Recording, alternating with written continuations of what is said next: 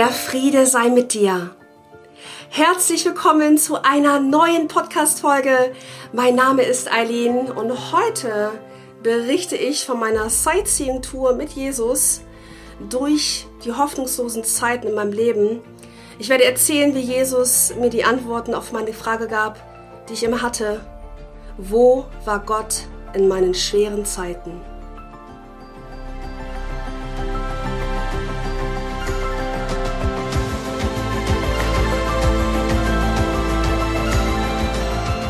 Ja, meine Geschichte ging ja wirklich so los, dass ich vom New Age zu Jesus gekommen bin. Und vielleicht hast du die andere Podcast-Folgen von mir angehört, dass ich dank unseres wundervollen Jesus Christus wiedergeboren wurde und wirklich verstanden habe, dass er der Weg und die Wahrheit und das Leben ist. Und bis dahin als ich mich noch im New Age befunden habe mit Kartenlegen, Reiki, Meditationen und all den Okkultismus, den man eigentlich nur überall auf der Welt finden kann, den ich ja hinterhergerannt bin, weil ich auf der Suche nach der Wahrheit war, hatte ich bis dahin immer wieder die Fragen gehabt, wo ist eigentlich wirklich die Wahrheit? Und natürlich habe ich öfter mal an Gott gedacht und mir war schon irgendwie klar, dass es ihn gibt und ähm, ja, gerade in, in der Spiri-Szene, ja, gerade in der Esoterik wird auch von Gott gesprochen. Ja, bloß nicht der allmächtige Gott, der uns erschaffen hat, sondern ein Gottesbild wird dort erschaffen, wie wir unseren Gott zurecht basteln, wie wir ihn gerne hätten. In all den letzten fast vier Jahrzehnten in meinem Leben gab es schwere Zeiten. Ich denke, wenn du vielleicht so ein bisschen an dein Leben zurückdenkst, fallen dir bestimmt auch Momente ein, wo du wirklich nicht mehr weiter wusstest.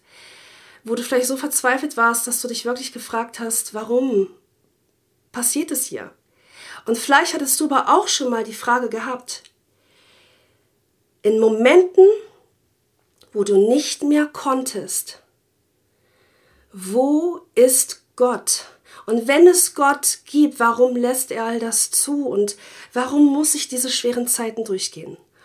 Und als Jesus mich gefunden hat, ja, in, wirklich in diesem Jahr, wo er mich gefunden hat und wirklich so viel Gnade mit mir hatte und mir all den tiefen Frieden und die Liebe gebracht hat, alles, wonach ich gesucht habe, in ihm gefunden habe, war das ungefähr so ein, zwei Wochen nach meiner Bekehrung zu Jesus, dass ich trotzdem immer noch die Frage hatte, also ich war sehr, ich war natürlich total erlöst, ja, ich war wiedergeboren und ich habe trotzdem mich gefragt, Gott, warum kommst du jetzt erst? Wo warst du in meinen schweren Zeiten? Und ich habe diese Frage so immer wieder in mir gehabt und ich habe sie versucht zur Seite zu schieben. Und weißt du, Gott weiß immer, was du brauchst. Und Gott gibt dir immer das, was du brauchst. Er gibt dir nicht das, was du willst. Das macht der Teufel. Ja, der Teufel gibt dir das, was du willst. Wenn du mit ihm einen Pakt machst, da werde ich aber über andere, über diese Themen werde ich noch in anderen Podcast-Folgen drüber sprechen. Aber Gott gibt dir das, was du brauchst. Und ich hatte diese Frage so tief in mir, und ich denke, so ein, zwei Wochen später, nachdem ich mich zu Jesus bekehrt habe, hatte ich wieder eine Begegnung mit Jesus gehabt.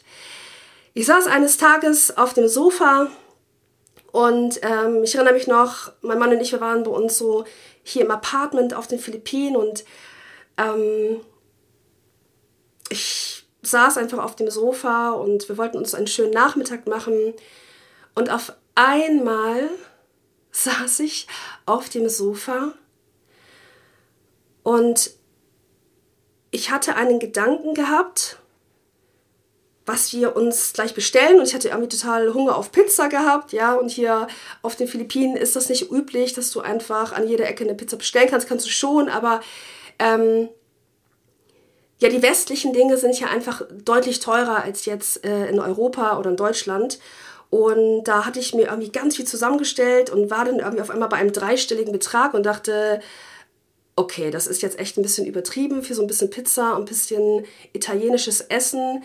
Das muss ja jetzt wirklich nicht sein, Aline. Und in dem Moment ging das los, dass die Stimme von Jesus wieder kam. Und ich habe in dieser Zeit, also ein, zwei Wochen nachdem ich mich bekehrt habe, habe ich halt mit Bibelstudien angefangen. Ich habe ähm, mir kostenlose Kurse im Internet angeschaut, wie ich besser mit der Bibel lesen kann. Da wurden Bibelstellen wirklich genau erklärt. Und ich denke also gerade in dem Moment, wo ich das Essen zusammengestellt habe, online für die Bestellung, Mensch, Aline, das muss jetzt aber wirklich nicht sein. Irgendwie, das ist schon übertrieben, jetzt irgendwie über 120 Euro zu bezahlen. Und in dem Moment kommt die Stimme von Jesus und sagt zu mir, Eileen, habe ich dir nicht gesagt, du sollst dir keine Sorgen mehr machen? Hast du nicht genau diese Worte erst vor kurzem von mir gelesen? Und ich erinnere mich dann nur noch an eins. Ich war wieder an dieser bedingungslosen Liebe von Jesus eingehüllt. Ich erinnere mich nur, dass ich die Zeit vergessen habe, dass ich geweint habe vor Dankbarkeit, vor Erlösung. Und auf einmal stand mein Mann neben mir ich saß auf dem Sofa und er saß, war genau neben mir, hat sich so runtergebeugt und hat gefragt, was ist passiert, was ist los? Und hat gesehen, dass ich weine, aber dass ich vor Freude weine. Und ich habe ihm dann nur gesagt, Jesus hat uns immer geliebt, liebt uns jetzt und wird uns immer lieben. Und wir sollen uns um nichts Sorgen machen. Und mein Mann hat gesehen, dass gerade etwas ganz, ganz Wichtiges mit mir und Jesus passiert und ist dann kurz weggegangen, also hat mich immer noch beobachtet.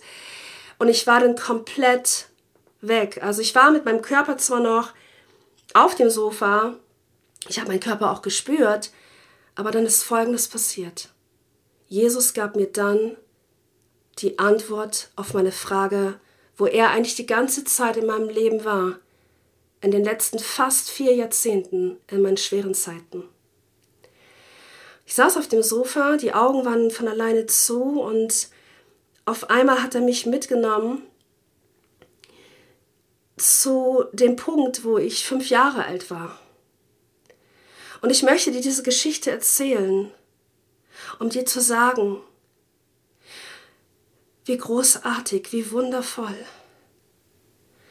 wie liebend unser wundervoller Gott ist. Und dass er dich niemals alleine gelassen hat. Und das möchte ich dir einfach jetzt mit meinem Erlebnis mit Jesus erzählen. Gut, wir sind also zu meinem alten Elternhaus wie geflogen. Also wir waren einfach, auf einmal waren wir da. Ich war, wir sind durch, das, durch den Balkon ähm, sind wir durchgeflogen und wir waren auf einmal in meinem Kinderzimmer. Und die erste Situation, die er mir gezeigt hat, war, als ich so ungefähr fünf Jahre alt war. Und das war eine Situation, und vielleicht hast du die schon mal in, meinen, in den YouTube-Videos, in meinen Zeugnissen gehört, wo ich interviewt wurde oder in meinem Podcast. Als ich fünf Jahre alt war und da so der Missbrauch anfing von meinem Vater und auch von meiner Mutter und auch der sexuelle Missbrauch von meinem Vater und all die täglichen Schläge und ähm, eingesperrt sein zu, von zu, in, Zuhause, in meinem Zuhause, da ich ja, mir man das natürlich auch angesehen hat und ähm, war der Punkt, dass ich als Kind aufgegeben habe. Und das war die Situation, zu der mich Jesus geführt hat.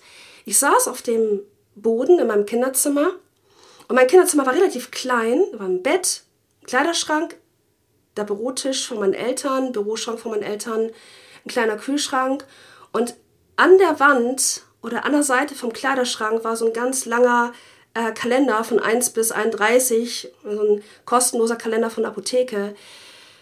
Und ich saß auf dem Boden, ich habe die Kinderzimmertür zugemacht. Es ist wieder irgendetwas passiert, dass ich einfach so erschüttert war in meinem kleinen Kinderherzen. Und ich saß auf dem Boden und ich habe einfach nur gedacht, warum? Warum passiert mir das? Warum werde ich so misshandelt? Und ich habe dann irgendwann in Erinnerung gehabt, das hatte ich mitbekommen, wenn man 18 Jahre alt ist, ist man volljährig und dann darf man ausziehen. Und da saß ich auf dem Boden und habe angefangen, diesen Kalender zu zählen. Also ich habe geguckt, welchen Tag wir heute haben, welchen Monat. Und dann habe ich angefangen zu zählen, wie viele Tage es noch wären bis zu meinem 18. Geburtstag. Und als ich dann angefangen habe zu zählen und nicht mehr weiterzählen konnte, ich weiß nicht, ob ich bei 10 oder 20 aufgehört habe, ich weiß es nicht mehr, ist alles in mir zusammengebrochen. Weil ich wusste, es ist noch so eine lange Zeit und ich muss all diese Qualen, die ich jetzt gerade erlebe, werden noch so viele Tage anhalten. Ich wusste ja noch nicht mal, dass es Jahre sind. Und dann habe ich innerlich gesagt und gedacht, und ich konnte das genau in dem Moment sehen, als ich mit Jesus über mir so schwebte und diese Situation beobachtete, wie ich innerlich aufgegeben habe und gesagt habe, Gott gibt es nicht. Meine Eltern haben immer von Gott gesprochen, ich soll ihm dankbar sein und so. Ich habe ganz klar gesagt, innerlich, nein, Gott gibt es nicht. Denn wenn es Gott geben würde, dann hätte er mich beschützt und würde mich beschützen. Und dann würde mir das hier gar nicht passieren. Und ich bin innerlich wirklich als kleines fünfjähriges Kind zusammengebrochen. Innerlich komplett. Du siehst, wenn du vorher nachher Bilder siehst, wo ich drei Jahre alt bin, wo ich fünf bin, du siehst es an meinen Augen, dass ich aufgegeben habe.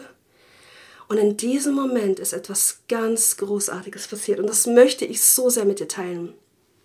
Es hat mir in diesem Moment, als ich wir über diese Situation geschwebt sind, habe ich wirklich, es hat mir so weh getan. Ja, ich habe wirklich einmal in diesem Moment nochmal diesen ganzen Schmerz gespürt und, und dann ist etwas passiert.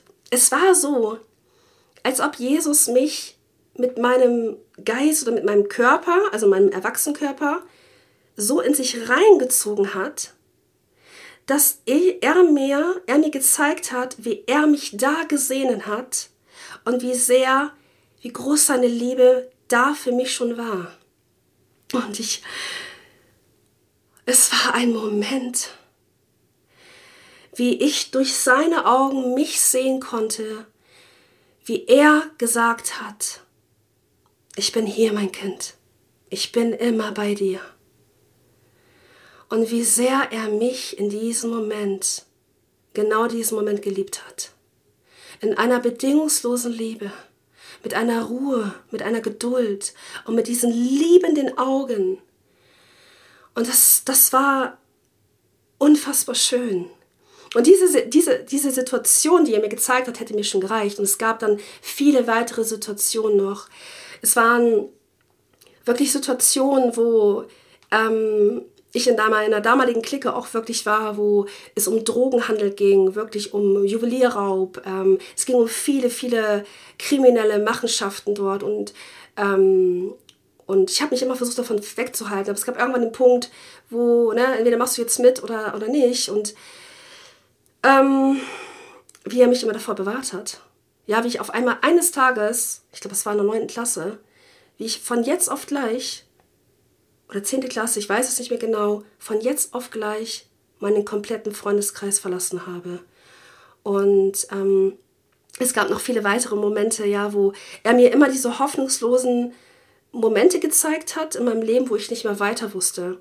Wo ich auch auf eine gewisse Art und Weise immer mal wieder so zwischen gut und böse war.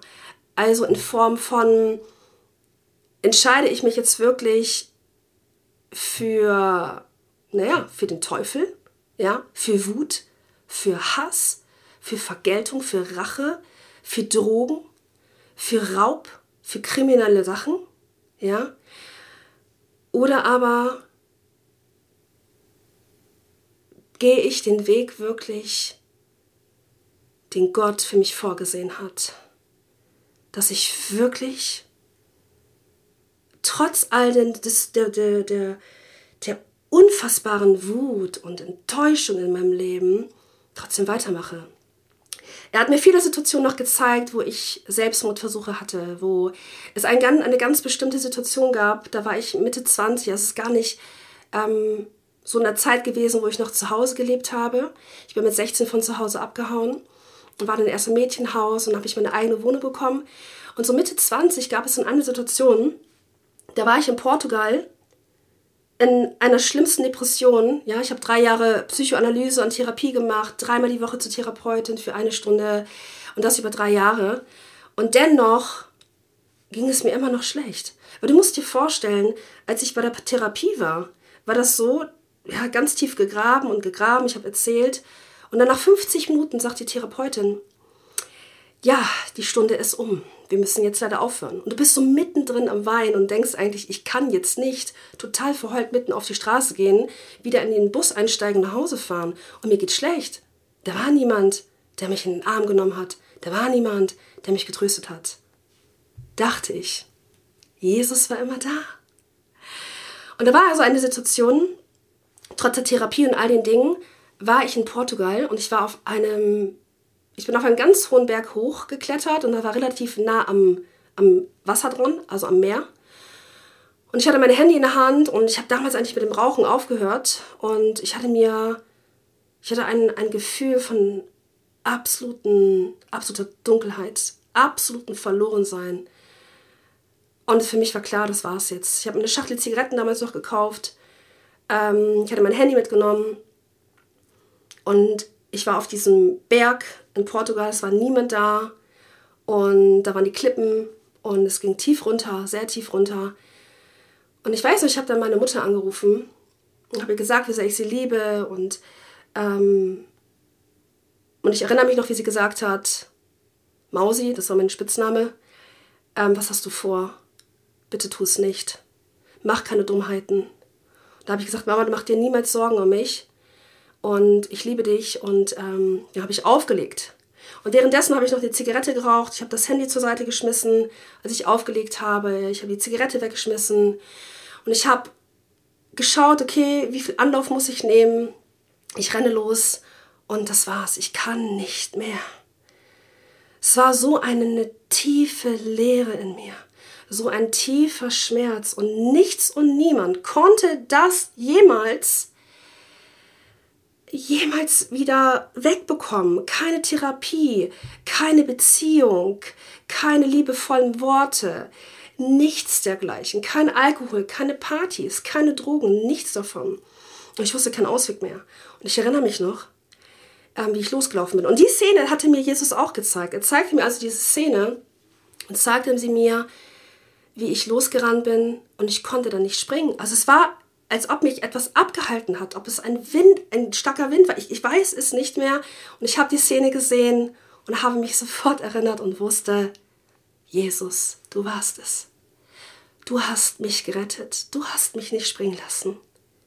Du hast mich davor bewahrt. Und ihr müsst euch vorstellen, in all diesen ganzen Depressionen, und das werden auch nochmal Folgen werden, worüber ich sprechen möchte, Burnout, Depression, ähm, all diese ganzen Hass, Wut, all diese Dinge, die sind nicht von Gott. Die sind von seinem Widersacher, dem Teufel. Und tatsächlich waren immer in all diesen ganzen äh, Momenten, wo ich wirklich mein Leben aufgeben wollte, diese Stimme, die gesagt hat, du bist nichts wert. Dich wird sowieso keiner vermissen.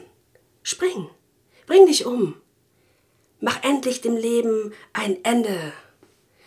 Immer wieder gab es diese Worte und ich weiß noch, das waren ganz schlimme Momente gewesen, die meiste Zeit in meinem Leben als Jugendliche, als Kind, äh, noch als junge Erwachsene mit Mitte 20.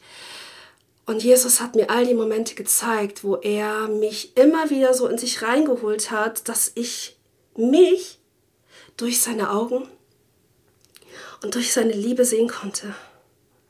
Und mir bewusst wurde, wie sehr er mich immer beschützt hat und dass er immer für mich da war. Und er hat mir noch viele weitere Momente gezeigt. Ja, das war auch ein Moment, wo ich so eine Hoffnung hatte, eine Ausbildung bei der Bank zu bekommen. Ich wollte ja meine Eltern trotzdem stolz machen, ähm, auch wenn ich schon viele Jahre nicht mehr bei denen war. Ich wusste, sie wollten immer, dass ich Bankkauffrau werde. Ähm, sie wollten das immer, dass ich Bankkauffrau werde. Und ja, dann war ich bei der Bewerbung. Wir waren zehn Bewerber. Ich war die Älteste, ich glaube, ich war so 23, glaube ich. Und die anderen waren alle jünger. Und dann kam ich rein und dann wurde gefragt, ja, und was hast du für einen Abi-Durchschnitt? Und ich sagte, ja, ich habe eine 3,6. Und die lachen mich alle aus. Alle Bewerber haben gesagt, was? Du hast einen Abi-Abschluss, Abitursabschluss von 3,6 und bist hier.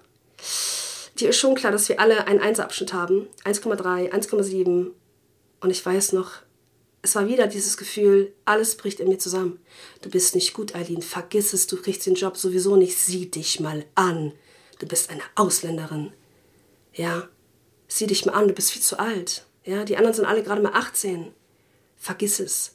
Diese Stimme, weiß ich ganz genau, dass die vom Teufel kam.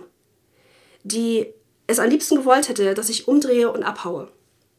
Aber irgendeine Kraft hat mich wieder dazu gebracht, weiterzumachen. Und wir hatten ein Assessment Center. Wir hatten einen schriftlichen Test gehabt, aber an dem Tag war es ein Assessment Center, wo wir wirklich Übungen machen durften, Verkaufsgespräche üben durften. Ähm, ja, einfach so viele, viele Übungen. Und am Ende war es so, dass die beiden Chefs oder drei Chefs, war glaube ich eine Frau und zwei Männer, alle verabschiedet haben. Und ganz am Ende kamen sie zu mir und haben gesagt, ähm, ja, wir freuen uns riesig, dass wir mit ihnen zusammenarbeiten dürfen. Wir melden uns die Tage. Das haben die aber zu niemand anderen gesagt. Und am Ende war es so, dass ich die Einzige war, die sie von diesen zehn Bewerbern genommen haben. Ähm, die Dame hatte mir das am Telefon erzählt, die konnten nur eine Stelle vergeben und die habe ich bekommen. Und diese Szene hat mir Jesus gezeigt, um zu zeigen, da war ich bei dir. Ja, da war ich bei dir. Wo du gerade wieder aufgeben wolltest, war ich da. Und das ist halt das, wo ich dir sagen möchte, dass er, unser wundervoller Jesus Christus, dich immer geliebt hat, dich jetzt liebt und immer lieben wird und er immer bei dir ist.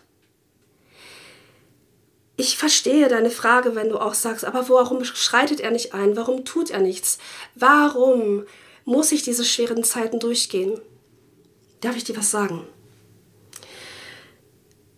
Jetzt, wo ich all diese ganzen verrückten Reisen erlebt habe, ja, von einer etwas, ich sag mal, anstrengende Kindheit bis hin zu, ja, durch die Drogenkriminalität, der ich zum Glück niemals reingerutscht bin, bis hin Bankkauffrau, mein Studium abgebrochen, ähm, New Age, Coaching, bis jetzt endlich wieder geboren zu sein durch die Gnade unseres Herrn Jesus Christus, sitze ich jetzt gerade hier und spreche gerade ins Mikrofon rein und es ist einfach ganz klar, hätte ich diese Dinge nicht erlebt, dann hätte Jesus mir niemals so ein starkes Zeugnis geben können, dass ich dir jetzt davon berichten kann.